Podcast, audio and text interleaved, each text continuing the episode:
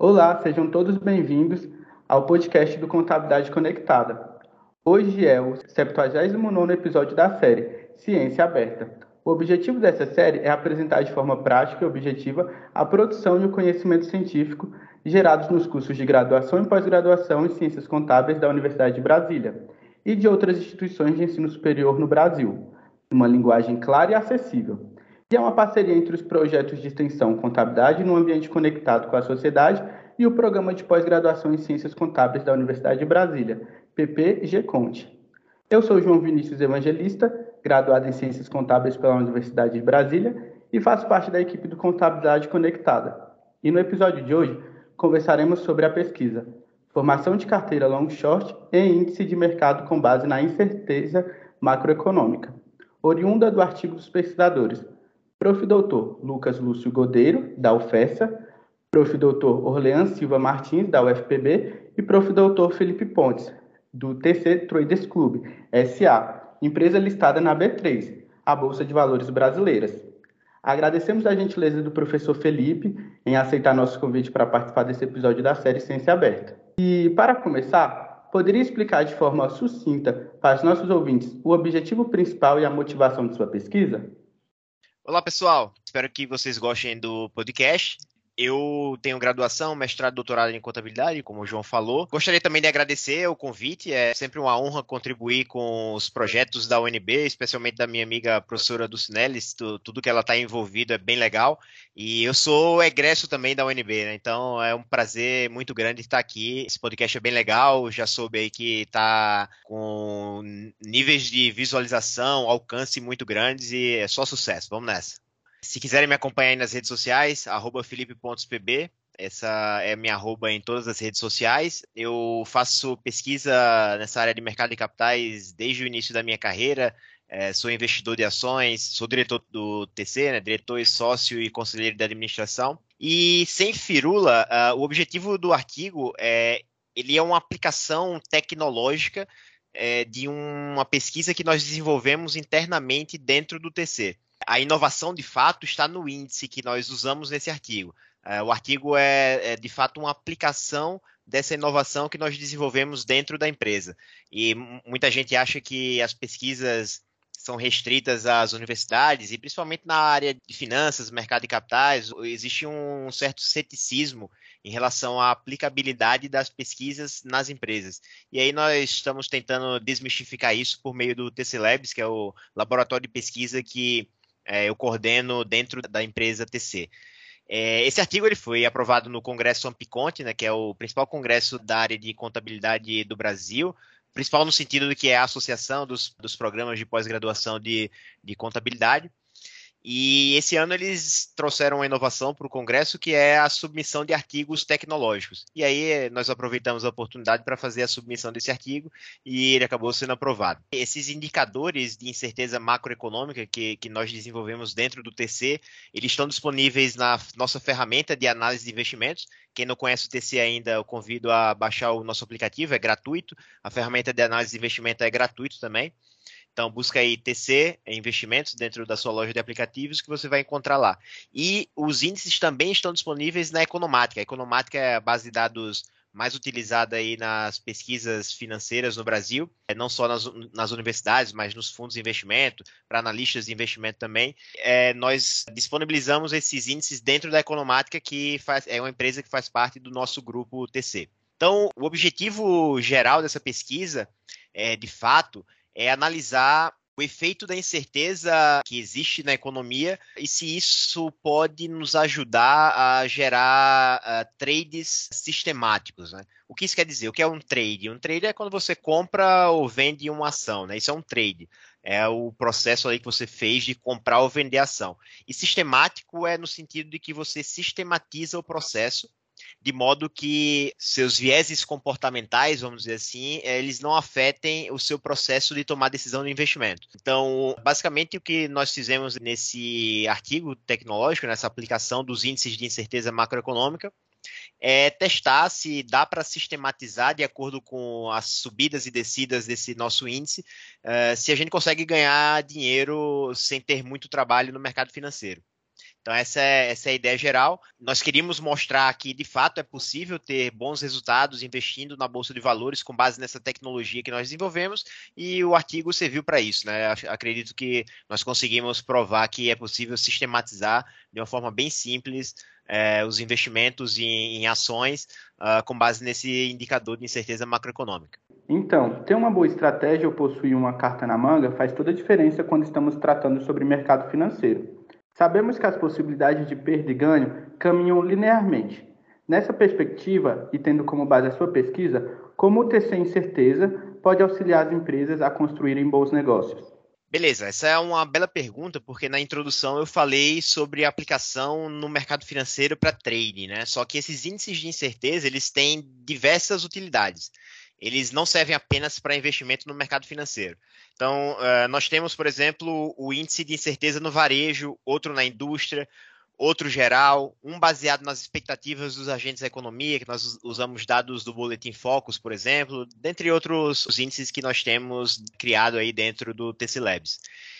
Então, esses indicadores, além das aplicações para investimento em ações, eles são úteis para tentar captar melhora em setores específicos, como o de varejo, quanto o de indústria. E aí, na economia real, nas empresas, o investidor, que eu digo o empresário, né, ou o gestor de uma empresa, ele pode acompanhar esses índices para determinar quais são os melhores momentos, por exemplo, para ele fazer hedge, proteção. O empresário ele tem custo em dólar, por exemplo.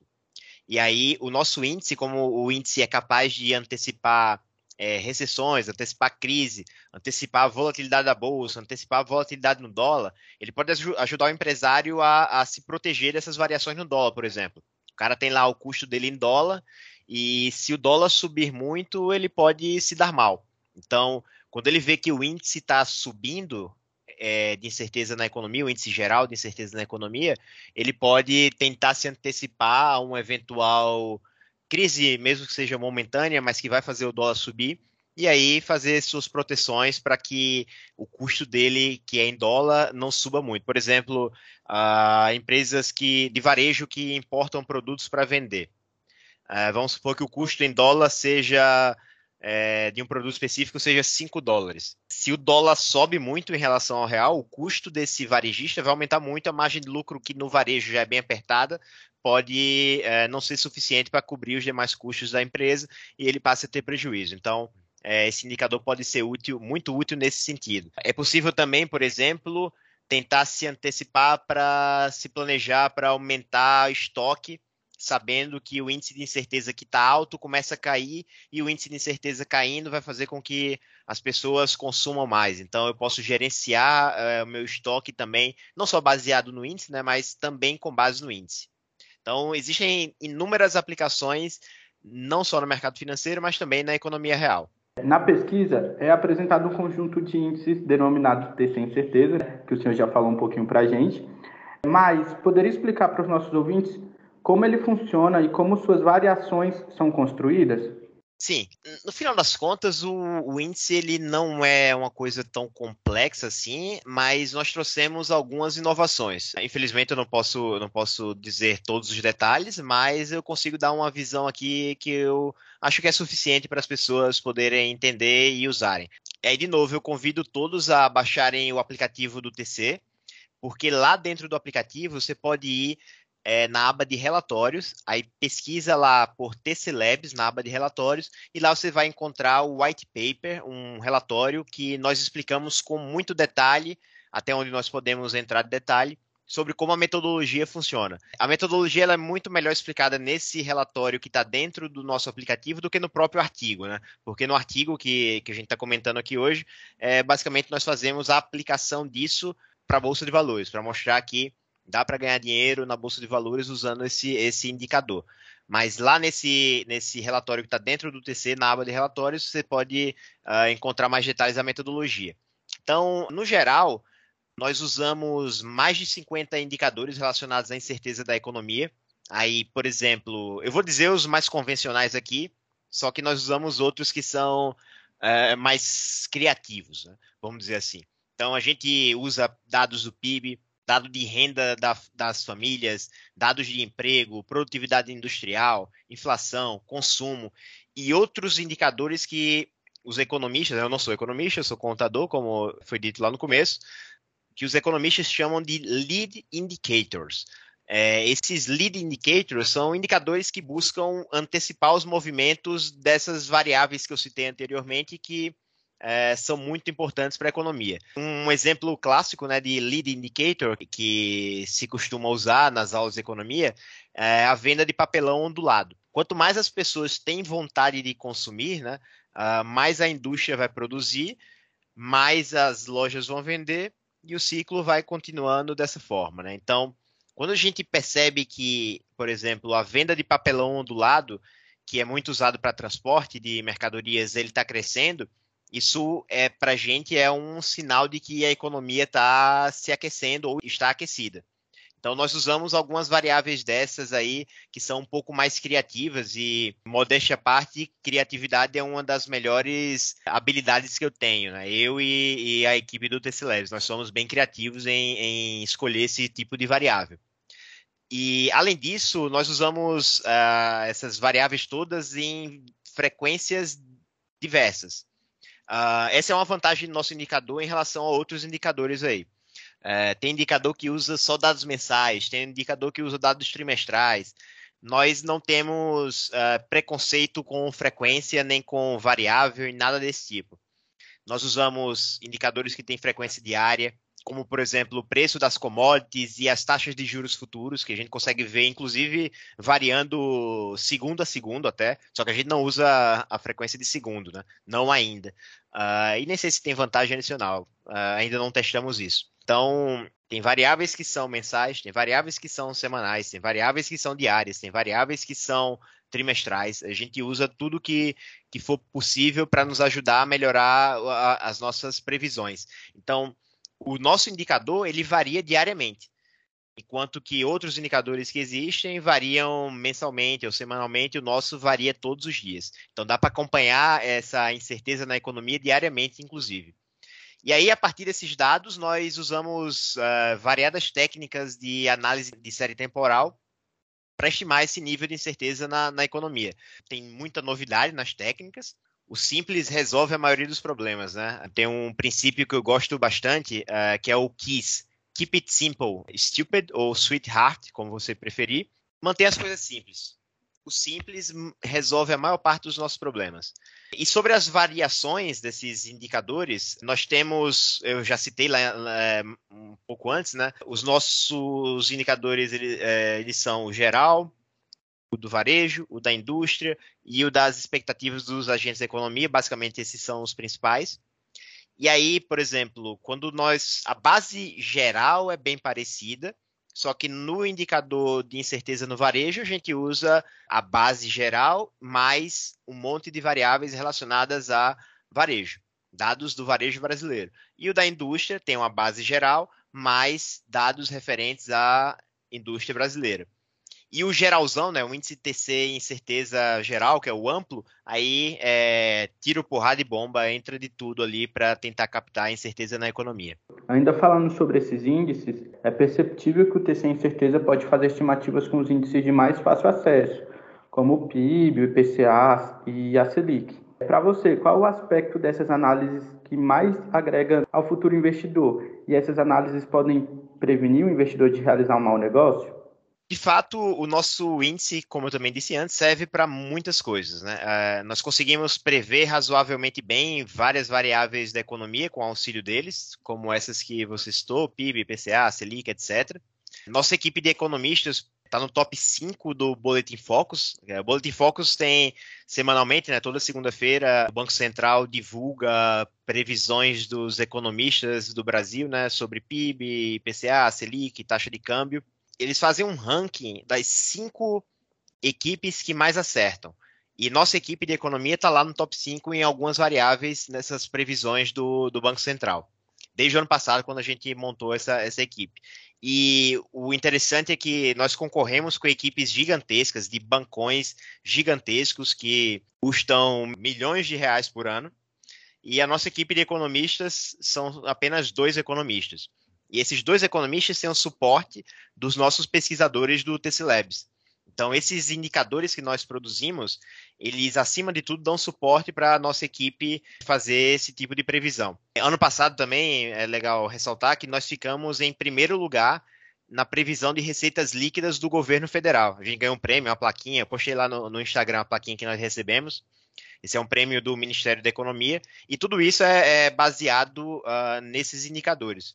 Então, nossos indicadores são bons para prever essas variáveis que são importantes para um investidor, seja ele do mercado financeiro, da economia real, fazer melhores escolhas. Então, sim, o, os indicadores ajudam bastante a prevenir que um investidor, seja na economia real ou no mercado financeiro, ele tome decisões erradas, né? E aí, olhando mais para o lado do mercado financeiro, é, nos últimos tempos, especialmente depois do Corona Crash, né, teve a, a, crise lá do coronavírus em março de 2020, o nosso índice de incerteza caiu muito forte. Um pouco antes do, do Corona Crash, o nosso índice de incerteza já estava mostrando que tinha uma recessão para acontecer. A gente não estava prevendo o Corona Crash, longe disso. É, a gente não estava prevendo o Corona Crash. A gente estava mostrando lá nos nossos índices de incerteza. Vocês podem olhar lá dentro do, do análise de investimentos do TC ou na economática, vocês podem ver que o índice de incerteza estava subindo bastante. Ou seja, a gente não estava prevendo o Corona Crash, mas qualquer balançada que houvesse na economia, a incerteza ia explodir ainda mais e ia gerar uma recessão. E aí, nós tivemos a sorte, entre aspas, de ter o Corona Crash e nós conseguimos provar mais uma vez que o índice de incerteza ele foi bastante útil para uh, ajudar as pessoas a se protegerem de eventos extremos como esse. E aí, depois do Corona Crash, o índice começou a cair bastante. E o que, que aconteceu? A bolsa voltou a subir muito forte. Então, a gente vê também aí que o índice não só ajudou a, a mostrar que tinha um risco muito alto, um pouco antes do Corona Crash, como depois do Corona Crash, o risco baixou bastante e era uma boa hora de, de fazer, de montar posições ali para ganhar dinheiro na bolsa. Recentemente, é importante eu destacar aqui, quem estiver ouvindo, preste bastante atenção nisso, o índice de incerteza voltou a subir, certo? Teve uma queda brutal depois do Corona Crash, vinha caindo recentemente, eh, nos últimos meses, e agora, mais recentemente ainda, voltou a subir. E aí, por que, é que o índice voltou a subir? O que é que está trazendo incerteza? Aí temos alguns fatores. Eleições, por exemplo, aqui no Brasil, que está bem acirrada, e eleição acirrada traz incerteza. Ninguém sabe quem vai ganhar, né? Assim, pode ir para qualquer um dos dois lados que estão entre os dois principais. E incerteza é muito ruim, então incerteza na política causa também incerteza na macroeconomia. Inflação nos Estados Unidos veio preocupante recentemente, veio acima do que o mercado esperava. É, CPI veio acima do que o mercado esperava, não veio tão acima do que o mercado esperava, mas veio acima e isso é muito ruim nossos índices já estavam apontando que a incerteza estava aumentando, e aí quando acontece um evento desse, mesmo que ele seja pequeno, a gente tem um impacto forte. E aí ontem a Bolsa de Valores caiu bastante uh, com essa notícia aí do CPI nos Estados Unidos. Hoje já veio dados de vendas no varejo que não vieram tão ruins assim lá nos Estados Unidos, então talvez o problema não seja, é, quer dizer, o problema é grande nos Estados Unidos de inflação de fato. Mas talvez não seja tão ruim quanto a gente achava ontem. Porque, apesar de ter inflação, a venda no varejo veio acima do esperado. Então, eu acompanho os índices sempre para é, tomar minha decisão no investimento. É, e o investidor ele pode decidir, com base no índice, sempre se ele vai ficar mais ou menos comprado, por exemplo, em renda variável. Ele pode estabelecer um limite lá. Ah, quando tiver nesse, nesse ponto aqui, eu vou ficar mais comprado na bolsa. Quando tiver acima desse ponto, vou ficar menos comprado. Ou, se for um investidor mais sofisticado, né, ele pode replicar o que nós fizemos nesse artigo. Ele pode fazer operações long em short. Long é comprado e short é vendido. Você pode ficar comprado e vendido na bolsa e, e acabar é, tendo possibilidade de ganhar mais dinheiro do que ficar só comprado. Ou ficar só vendido também. Na pesquisa é dito que a incerteza macroeconômica é um dos aspectos que mais impactam as decisões de consumo e de investimento por parte das pessoas e empresas. Para o mercado financeiro, qual é o peso e a importância dessa citação e como você acredita que ela influencia no meio? Talvez eu não tenha como precisar exatamente, né, de forma tão acurada quanto os nossos indicadores são, é, mas o mercado dá muita atenção a esse tipo de indicador. O mais famoso que as pessoas acompanham é o VIX. O VIX ele usa uma metodologia diferente da nossa e ele é dos Estados Unidos e ele é acompanhado pelo mundo inteiro. O VIX ele, ele é conhecido também como índice do medo. Ele usa uma metodologia diferente e bem mais complexa do que a que nós usamos nesse indicador aqui. Ele usa o conceito de volatilidade implícita no é questão relacionada com derivativo, volatilidade implícita nos preços do, dos ativos. Né? Esse é um, é um assunto que daria para fazer um podcast legal aí também. E aí nós resolvemos fazer uma comparação em relação ao Ivol BR, que é um meio que um primo do VIX aqui no Brasil e é calculado pelo Nefin da USP, que é o, é o núcleo lá de finanças da, da USP. Ele, ele é de fato semelhante, porque usa volatilidade também, o conceito de volatilidade implícita. É, e é interessante que o IVOL, que é o, vamos dizer assim, o índice do medo aqui no Brasil, junto com o nosso índice TC de incerteza, ele tem uma correlação de 43%. Isso é interessante por quê? Porque o nosso índice de incerteza, ele capta uma incerteza diferente do IVOL. E por que isso de novo? Porque o IVOL ele é baseado nos preços das ações, volatilidade e tal, conceitos de, relacionados com o mercado de capitais. E o nosso índice de incerteza usa um conjunto de variáveis muito mais amplo.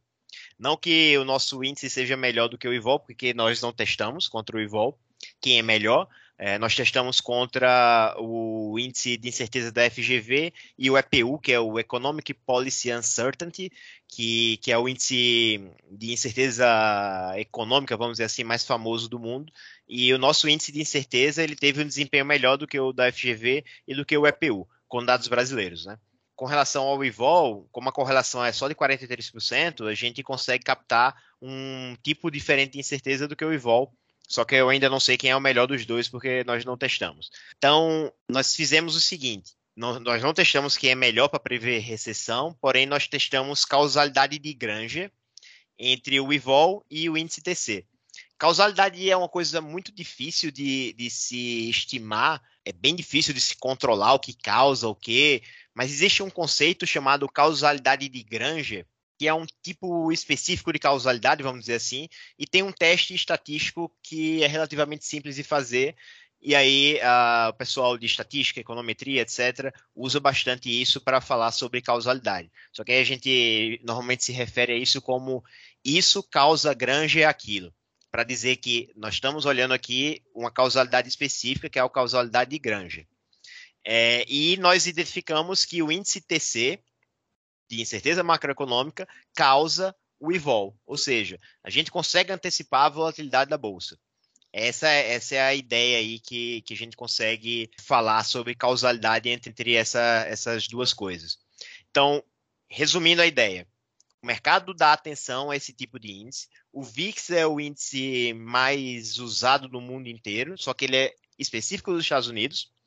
Nós temos uma versão do VIX aqui no Brasil, que é o IVOL, e o nosso índice TC, de certeza macro, causa o granja o IVOL. Ou seja, se eu fosse você, investidor ou empresário, eu ficaria de olho no nosso índice TC de incerteza para tomar melhores decisões aí de investimento, seja investimento no mercado financeiro ou na economia real, para proteção, expansão de negócio, para aumentar estoque e coisas desse tipo. Quando eu lia a pesquisa de vocês, eu reparei é, diversos aspectos muito positivos. Foi uma leitura muito prazerosa para mim.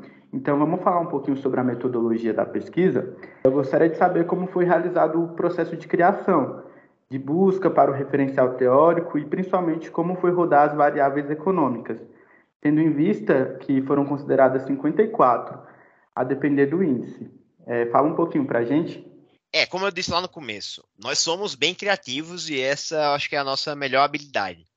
E toda pesquisa começa com uma ideia.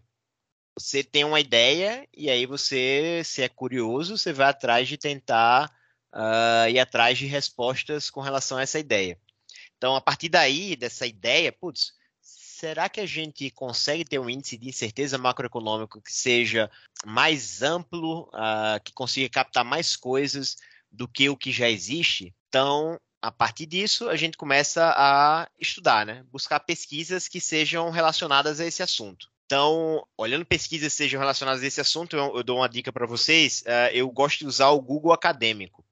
É scholar.google.com. Se você colocar no próprio Google, bota lá Google Acadêmico que você vai achar. Então, que é que eu faço? Vou no Google Acadêmico e coloco umas palavras-chave. É assim que eu gosto de fazer. Coloco palavras-chave relacionadas ao que eu quero estudar. Então, a gente encontra um monte de artigo lá, vai estudando tal, vendo o que é que os caras fazem e pensando se dá para fazer melhor do que eles fizeram. Se não dá para fazer melhor do que eles fizeram, a gente simplesmente pega lá a metodologia, né, a parte estatística e replica, só que com variáveis diferentes, que foi o que nós fizemos. A gente parte de uma base que já existe, já foi muito discutida na academia, e a partir dessa base a gente busca evoluir, melhorar o que já existe. E o legal de fazer pesquisa numa empresa como o TC é que esse índice ele passou por várias rodadas de discussão interna com pessoas das duas universidades, né, que a gente fez interagir para fazer essa pesquisa, e dentro do próprio TC. Então, chegou um ponto que acabou a nossa criatividade e aí nós beleza, acho que a gente para aqui, a gente não consegue evoluir mais a partir daqui. O máximo que nós fizemos foi isso. E aí o que é que nós fizemos? Começamos a discutir com pessoas da empresa. E o TC tem todo tipo de profissional do mercado financeiro. Né? Então, a gente passou por mais algumas rodadas, foram várias. Foi, esse foi o projeto que nós tivemos mais rodadas de discussão. Então a gente discutiu a metodologia e os resultados com vários economistas da empresa, vários traders, vários gestores de fundos e analistas de ações, para depois disso chegar à versão final. Então, cada rodada que a gente apresentava, os caras desciam a marreta e falavam um monte de coisa. Ah, pô, vocês podiam ter feito isso. Ah, vocês podiam usar essa variável. Por que vocês usaram essa e não essa? E aí a gente ia melhorando, ia para nova rodada, ia melhorando, ia para nova rodada, ia melhorando, ia para nova rodada, até que acabou a criatividade de todo mundo. E aí nós chegamos à conclusão que era hora de lançar o negócio. A parte de rodar as variáveis e os testes é a parte mais fácil. O problema é do computador. Uh, se a gente tem um computador bom, o computador vai fazer o trabalho. A gente aperta uns botõezinhos lá, coloca o computador para rodar todas as regressões, testes, etc e ele vai dar para gente o resultado. Ó, é isso aqui. O difícil mesmo é ter a ideia e pensar como aplicar essa ideia. Agora, questão computacional, isso é muito tranquilo. A gente só precisa ter um computador bom, porque o conjunto de dados é muito grande, né? É, mas de resto, a parte difícil mesmo é a parte da ideia. Operacionalizar é tranquilíssimo. E quando a incerteza em um mercado é alta, os investidores tendem a buscar ativos menos arriscados, ou aumenta o prêmio de risco exigido dos ativos mais arriscados. Nesse contexto, você pode explicar para os nossos ouvintes como a Bolsa costuma reagir e em qual aspecto o TC Incerteza poderia ajudar? Essa é uma questão interessante também, é porque quando a incerteza está alta, a Bolsa cai, né? Isso é o que os nossos dados mostram também. Quando, à medida que a incerteza vai aumentando, a Bolsa vai caindo e o dólar vai subindo, por exemplo. Aí por isso que eu digo que é legal você acompanhar o indicador diariamente se você é um investidor profissional, ou se você quer ser um investidor profissional, ou se você se dedica muito a investimento. Se não for profissional, aí você faz um acompanhamento semanal, mensal, já é suficiente. Eu faço acompanhamento de perto, né? Eu fiquei ali esse começo de ano com muito caixa, esperando o índice de incerteza cair até o nível de 100 pontos para eu poder usar esse meu caixa de forma pesada, para comprar um monte de ações. Só que essa, essa minha metodologia é discricionária, né? Discricionário é o contrário de sistemático. Por quê? Sistemático, como eu disse antes, eu sistematizo um processo que ele vai ser seguido. É um algoritmo que vai seguir uma formulazinha, uma receita de bolo.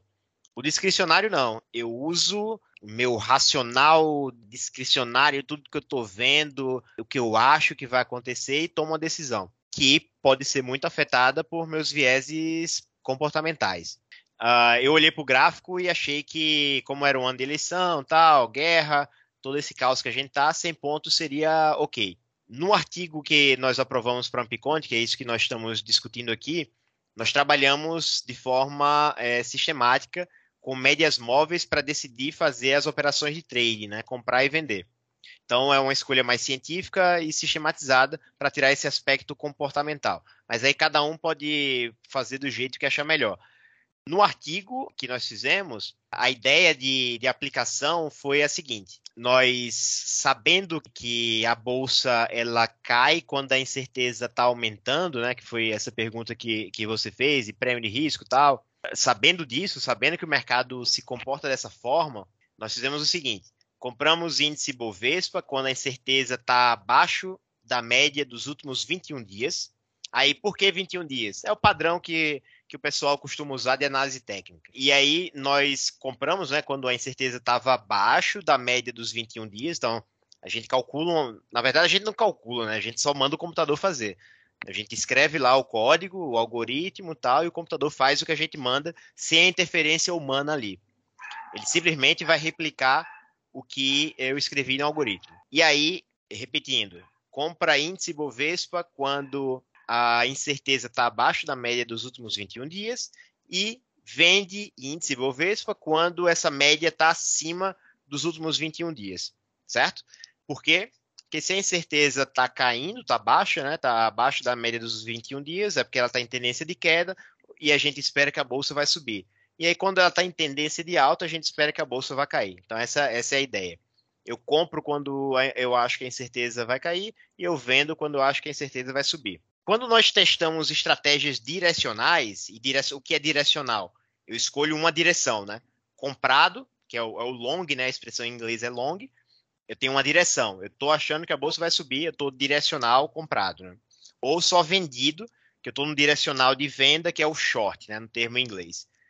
E o dinheiro, quando a gente arrecada no short, para quem não conhece de bolsa, pode ser estranho isso, mas você pode vender uma coisa que você não tem. Você pega é, uma ação alugada de uma pessoa que tem e não quer vender, aí você paga uma taxa lá, é um aluguel, é chamado de aluguel de, de ativos, né? Pega esse ativo, aluga e vende. Aí, com o dinheiro que você arrecadou na venda, você pode fazer o que você quiser, né? Várias coisas. Só que você depois tem que devolver a mesma quantidade de ações para a pessoa que você tomou o aluguel emprestado. Independente do preço, tanto faz o preço, você só tem que devolver a mesma quantidade de ações que você tomou emprestado. E aí, quando a gente faz operações short, o dinheiro nessa estratégia, né, arrecadado na operação short, vamos supor que eu vendi 10 mil reais de, de BOVA 11. No, no artigo nós usamos BOVV 11, na verdade, se eu não me engano. Não foi o BOVA 11. É um ETF, né, um ativo que replica o índice Bovespa. Quando você compra esse ativo, esse BOVA 11 ou BOVV 11, você está, na verdade, comprando de uma vez só, com uma ação só, que é um ETF, né? É, não é bem uma ação, mas só para resumir aqui, é, você está comprando todas as ações que estão lá no índice Bovespa, as 70 ações que estão lá no índice Bovespa, mais ou menos. Então, com o dinheiro que a gente vendeu esse, esse índice, né, esse, esse índice Bovespa, vamos supor que eu vendi 10 mil reais, aí eu arrecadei esse dinheiro, peguei emprestado de alguém, de, é, uma quantidade de, de ações lá, vendi, aí com esse dinheiro que eu arrecadei na venda, eu deixo ele aplicado no Tesouro Selic pelo tempo que a operação fica aberta. Aí, por quanto tempo a operação vai ficar aberta? Vocês podem se perguntar. Aí quem vai me dizer é o índice de incerteza. Enquanto ele estiver acima da média móvel dos últimos 21 dias, eu vou ficar vendido. Aí quando ele cair, ficar abaixo da média móvel dos últimos 21 dias, eu recompro lá o, o, que, eu, o que eu vendi, devolvo as ações para quem me alugou e zero minha operação. Qual foi o resultado disso? Eu espero que vocês estejam curiosos para saber. Então, no período de 10 anos que nós analisamos, nós tivemos as seguintes estatísticas gerais. vocês podem conferir lá no artigo. O artigo ainda não está disponível no site da Ampiconte para baixar, para fazer o download. Mas se você tiver interesse de, de ler ele, manda mensagem lá na, no meu Instagram, felipe.pb, que eu, eu disponibilizo o artigo para você. Então, o que, o que aconteceu nesse período de 10 anos? Eu tô, eu tô mostrando. No artigo tem umas tabelinhas que trazem tudo isso, mas só resumindo, qual foi o retorno acumulado do índice Bovespa nesses 10 anos que nós analisamos? 85%. Então, se você comprou o índice Bovespa no início daquele período de 10 anos que nós fizemos análise, você colocou 100 reais, você ficou com 185 reais. Nós fizemos uma análise só com a carteira long, só comprado no índice Bovespa. Quando é que eu fico comprado? Quando a incerteza está abaixo da média móvel dos últimos 21 dias, né? E aí, sempre que a incerteza sobe, aí eu zero a posição e não fico comprado, eu só fico olhando. Fico esperando Aí quando cai, eu compro de volta, quando sobe, eu vendo e fico esperando cair de novo. Essa estratégia gerou um retorno acumulado nos últimos 10, nos 10 anos que nós analisamos de 331%. Então, se você botou 100 reais lá, você ficou com quanto? 431, é isso? Retorno acumulado na estratégia só short, né? Qual é a estratégia short? Quando o índice de incerteza está acima da média móvel dos últimos 21 dias, a gente vende índice e deixa o dinheiro aplicado no Tesouro Selic. Quando a incerteza cai abaixo da média dos, 20, dos últimos 21 dias, a gente recompra lá as ações que nós vendemos, devolvemos para quem nos emprestou e aí zeramos a operação. Essa estratégia gerou um, um retorno acumulado de 55%. É muito mais difícil você operar short do que long. Vejam que dá 331% na estratégia long contra 55% na estratégia short. Porque na estratégia short é, pode acontecer eventos específicos com a empresa que você pode se dar muito mal. O custo do aluguel pode ficar muito alto das ações. Então, tem vários problemas aí, vários riscos adicionais na estratégia short. Só que a melhor coisa é fazer estratégia long and short. Long e short, comprado e vendido. O que isso quer dizer? Eu não preciso nem de dinheiro para fazer essa operação. Na verdade, preciso, né? Eu preciso ter margem na corretora. Eu preciso que a corretora saiba que eu tenho dinheiro para bancar essa operação. Mas eu não preciso colocar dinheiro a priori na operação. Estratégia long and short é o seguinte: eu vendo uma coisa específica, arrecado dinheiro nessa venda e aí com o dinheiro que eu arrecadei nessa venda eu compro outra. Como é que funciona essa operação long and short? Quando o índice de incerteza está acima da média móvel dos últimos 21 dias, ou seja, a incerteza está muito alta ou está subindo, nós fazemos o quê? Nós entramos vendidos no índice Bovespa, com o dinheiro que a gente arrecada na venda do índice Bovespa, a gente compra dólar, certo? Porque a expectativa é que a incerteza subindo, a bolsa caia e o dólar suba. Então, o que aconteceu aqui de retorno acumulado nessa estratégia? 566%. Foi a estratégia que teve o maior retorno acumulado entre todas. Mas qual foi o risco que nós corremos, se a gente tivesse colocado dinheiro de verdade nessa estratégia, qual foi o risco que nós corremos? Né? Será que vale a pena correr esse risco? Então, eu vou falar agora sobre a acurácia e uns indicadores de retorno ajustado pelo risco para ver se de fato vale a pena é, aplicar essas estratégias e correr esse risco. Então, acurácia. Quantos por cento das operações nós acertamos usando essa estratégia? Lembrando que um investidor bom, ele não precisa acertar todo. Na verdade, ninguém acerta todas as operações, né? É, você só precisa, quando errar, você precisa saber que você errou e sair rápido, porque se você errar e continuar, você vai ficar perdendo bastante dinheiro, né? Então você tem que, por isso que é legal sistematizar algumas estratégias, porque você não tem um viés comportamental de ficar torcendo para o negócio voltar a subir e você recuperar seu dinheiro. Então, na estratégia long, ou seja, aquela comprada que eu compro o ativo quando a incerteza está caindo, nós acertamos 64% das operações. E quanto deu de retorno acumulado mesmo? 331%. Na estratégia short, nós acertamos só 18% das operações. E quanto deu de retorno acumulado? 55% foi a pior estratégia em termos de retorno acumulado. Aí vejam, qual foi a acurácia da long and short? Dá um pause aí no podcast e pensa. Será que a acurácia da estratégia long and short é maior do que a acurácia da estratégia long? Recapitulando, a estratégia long, que é a estratégia só comprada, gerou retorno acumulado de 331% e teve uma acurácia de 64%. Aí vamos ver a estratégia long and short, que é o comprado e vendido, né? Eu compro, eu vendo bolsa e compro dólar. A estratégia long and short gerou um retorno acumulado de 566%, mas teve uma acurácia menor do que a estratégia long. É aquilo que eu estou dizendo, né? Não, você não precisa acertar tudo, mas você precisa sair rápido das coisas quando você erra. Então, acertamos menos do que 50% das operações, 49%, mas o retorno acumulado foi de 566%. Só que qual o ponto aqui? Isso aqui já nos dá uma ideia de que a estratégia long and short ela é mais arriscada, né? Então tenho que ficar mais ligado nela para eventualmente sair mais rápido é, e prestar bastante atenção para não, não vacilar. Falando agora de retorno ajustado ao risco nós usamos duas medidas que são muito usadas, né? são medidas clássicas de análise de desempenho de fundos, desempenho de carteiras de investimento. O índice de Sharpe, e o alfa. O alfa nós usamos o modelo de cinco fatores de Famifront, que é o mais famoso, para calcular ele. Então, falando primeiro do, do, índice de Sharp. O índice de Sharp é o seguinte: quanto maior ele for, melhor. Normalmente, a gente usa como padrão de referência o número 1. A gente não, né? A maioria das pessoas, que eu não uso isso. Eu não uso esse padrão. É, na verdade, eu uso, mas eu sei das limitações dele.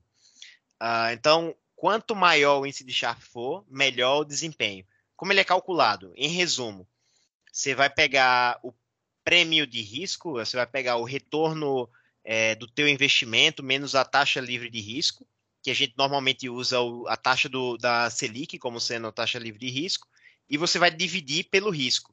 E o risco normalmente é, é calculado como a volatilidade, o desvio padrão do retorno que você teve com esse investimento. Então, qual foi o índice de Sharp nesse período de 10 anos? Lembra, o padrão, só para facilitar aqui para a gente entender, é o, o, padrão de referência é o número 1. O índice de Sharp do índice Bovespa foi 0,05. Muito, muito, muito abaixo do padrão de referência que a gente está usando aqui, que é 1. O padrão de referência 1, só para ficar mais claro, é porque quer dizer assim que para cada unidade de risco que você tem, você tem uma unidade de, de prêmio por esse risco que você assumiu, certo? Só para ficar mais didático aqui a explicação. Na carteira long, só comprada, o índice de Sharp foi 1,06, ou seja, para cada unidade de risco que eu assumi, eu tive 1,06 de compensação por esse risco que eu assumi. A carteira short, horrível, né? Foi negativo. E a carteira long and short foi 0,96.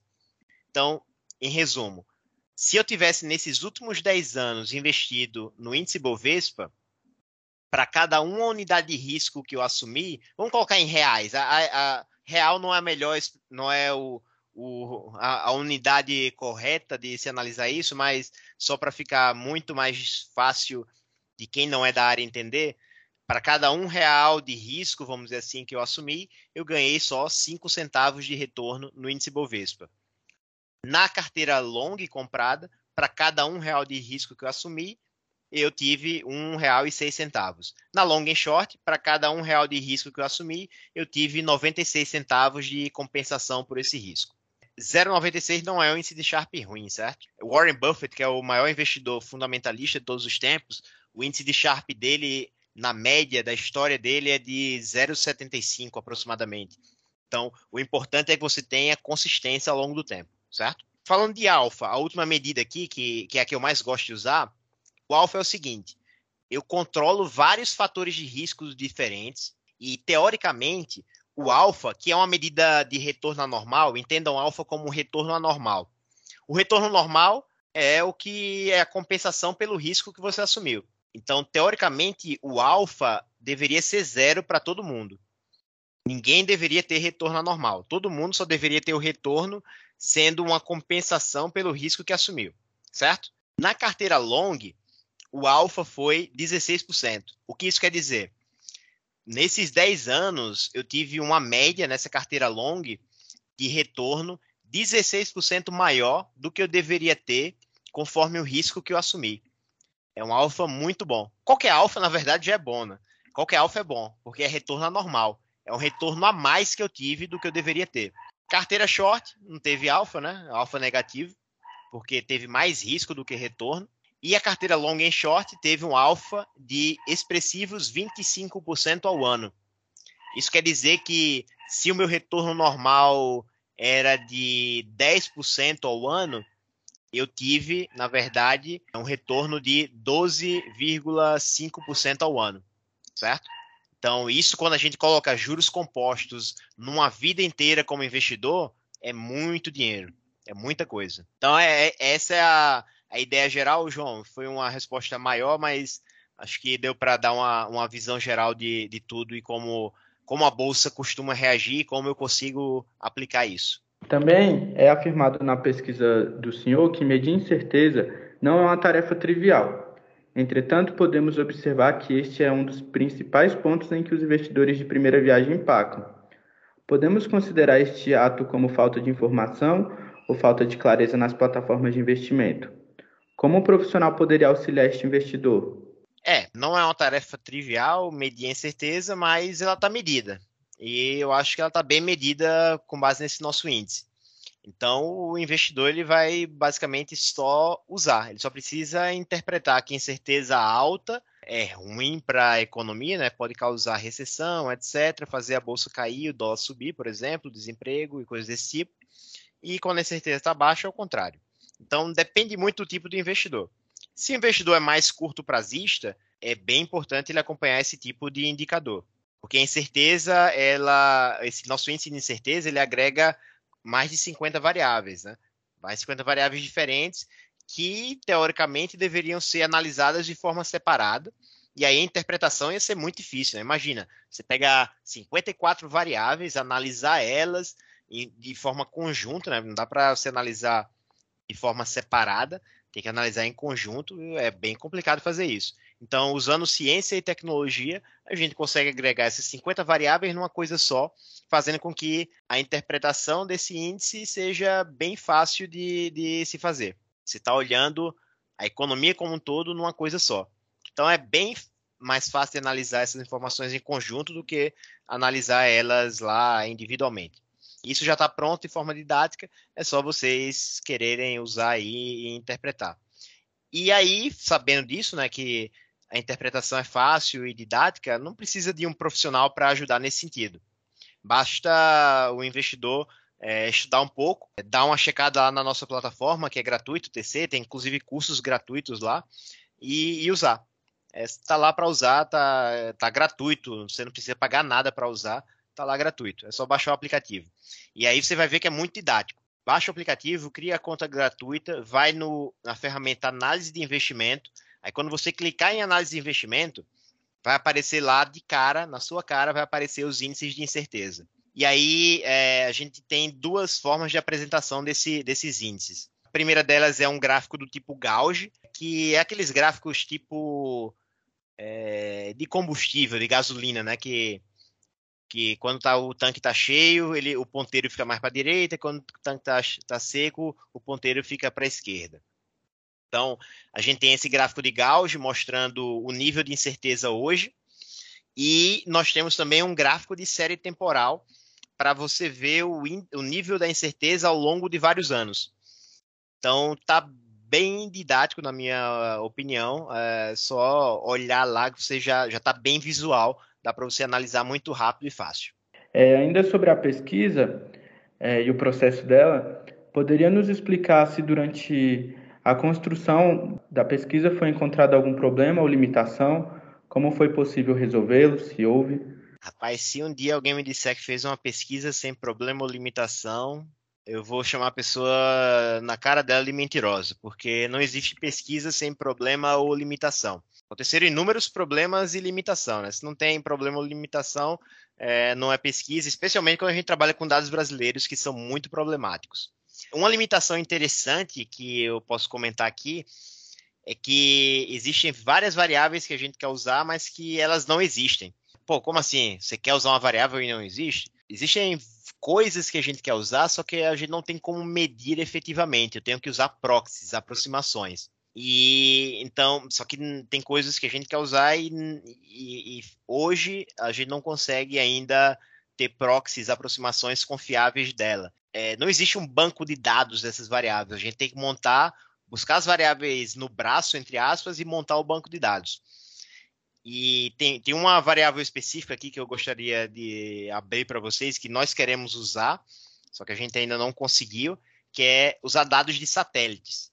É, pô, vai usar dados de satélite para quê? Por exemplo, imagina se eu consigo ver o nível de ocupação dos estacionamentos de shoppings e supermercados, aqueles que ficam a céu aberto, né? Se eu vejo que começou a lotar de novo, é porque a economia provavelmente está aquecendo. Então, eu consigo captar isso em tempo real. Imagina, eu sou doido para conseguir isso, mas ainda não consegui. Espero conseguir em breve. Então, é, existiram vários problemas e limitações, é, e aí a gente tem que dar um jeito de resolver de alguma forma, né? E, de novo, como é que a gente resolve isso? Usando a criatividade e lendo um monte de pesquisa, porque a gente vai ver outras pessoas que tiveram problemas parecidos e como elas resolveram. Aí vai facilitar meu trabalho, porque eu posso simplesmente replicar o que os caras fizeram. Certo, professor. Eu também queria ver essa questão do satélite, seria bem incrível. É, ia ser é, divertido, hein? sim. E para finalizar, sempre abrimos espaço aqui para que os convidados indiquem algum livro, podcast, filme ou qualquer outro conteúdo para os nossos ouvintes em relação ao assunto enfocado. Qual é a sua recomendação para essa semana? Bom, livro eu não posso não posso recomendar outro que não o best-seller O Investidor em Ações e Dividendos, que é um livro que eu lancei junto com o professor Orleans Martins, que também está nessa pesquisa, né? É, nós lançamos o livro no começo do ano ele figurou aí na lista dos mais vendidos da Amazon durante bastante tempo. Ainda está na lista do, dos mais vendidos, mas ele já foi o mais vendido durante algum tempo. As unidades físicas já esgotaram. A gente imprimiu na, na, na primeira impressão mil unidades, já esgotaram. Aí nós imprimimos agora, se eu não me engano, mais 1.500, eu acho. E já está se esgotando de novo. Então, quem tiver interesse em comprar o livro físico, me manda uma mensagem lá no Instagram, felipe.pb, que, que eu digo lá o caminho para comprar o livro físico. O livro físico não vende na Amazon, a gente só vende na Amazon o livro digital, certo? O e-book lá do Kindle. Não precisa ter o, o aparelho Kindle, você pode é, ler o livro no seu celular, basta baixar o aplicativo do Kindle, é, ou no computador também. Quem tem um Kindle Unlimited pode ler o livro de graça, inclusive. Esse é o livro que eu recomendaria aí sobre, sobre o assunto em geral. Podcast. Eu vou indicar o podcast que eu mais gosto de finanças, investimento e economia no geral, que é o Rational Reminder. É de um cara lá do Canadá. Esse podcast é sensacional.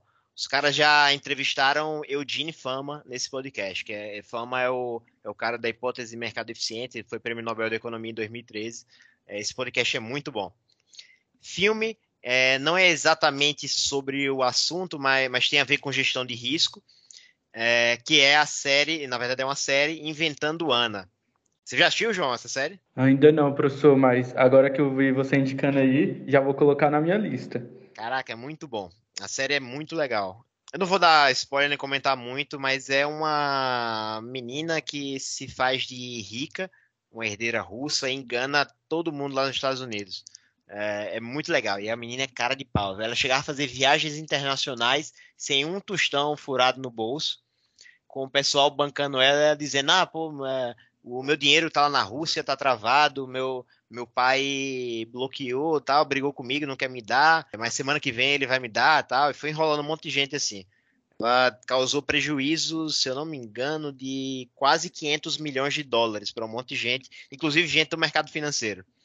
Então, é, é uma série que está bem relacionada com gestão de risco, que está relacionado com isso que a gente está falando. Né? Então, eu recomendo aí. É uma minissérie da, da Netflix, ou é da Amazon, não lembro agora acho que é da Netflix.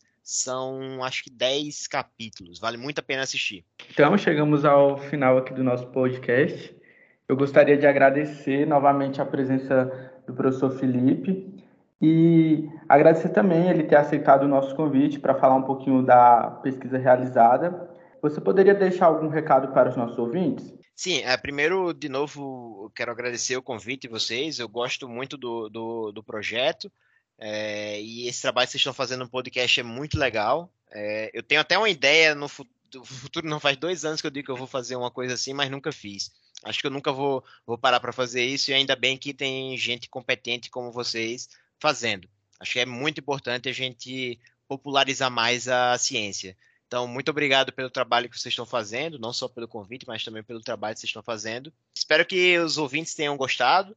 É, se quiserem me acompanhar nas redes sociais, felipe.pb, eu compartilho muito conteúdo de ciência, de investimentos, TDAH também, né? Eu, eu, tenho, eu tenho, eu sou TDAH, então eu costumo falar muito também sobre as estratégias que eu uso para lidar com o TDAH. Se me acompanhar lá nas redes sociais, vocês vão ver bastante coisa disso aí. Valeu, obrigado aí pela, pela audiência, pela, pela atenção e pelo convite. Muito obrigado, professor. Então encerramos o episódio de hoje. Gostaria de pedir aos nossos ouvintes que nos sigam nas mídias sociais para acompanhar as novidades e publicações do projeto. São elas Instagram, Facebook, Twitter, YouTube e Spotify. E até a próxima semana. E mantenham-se conectados.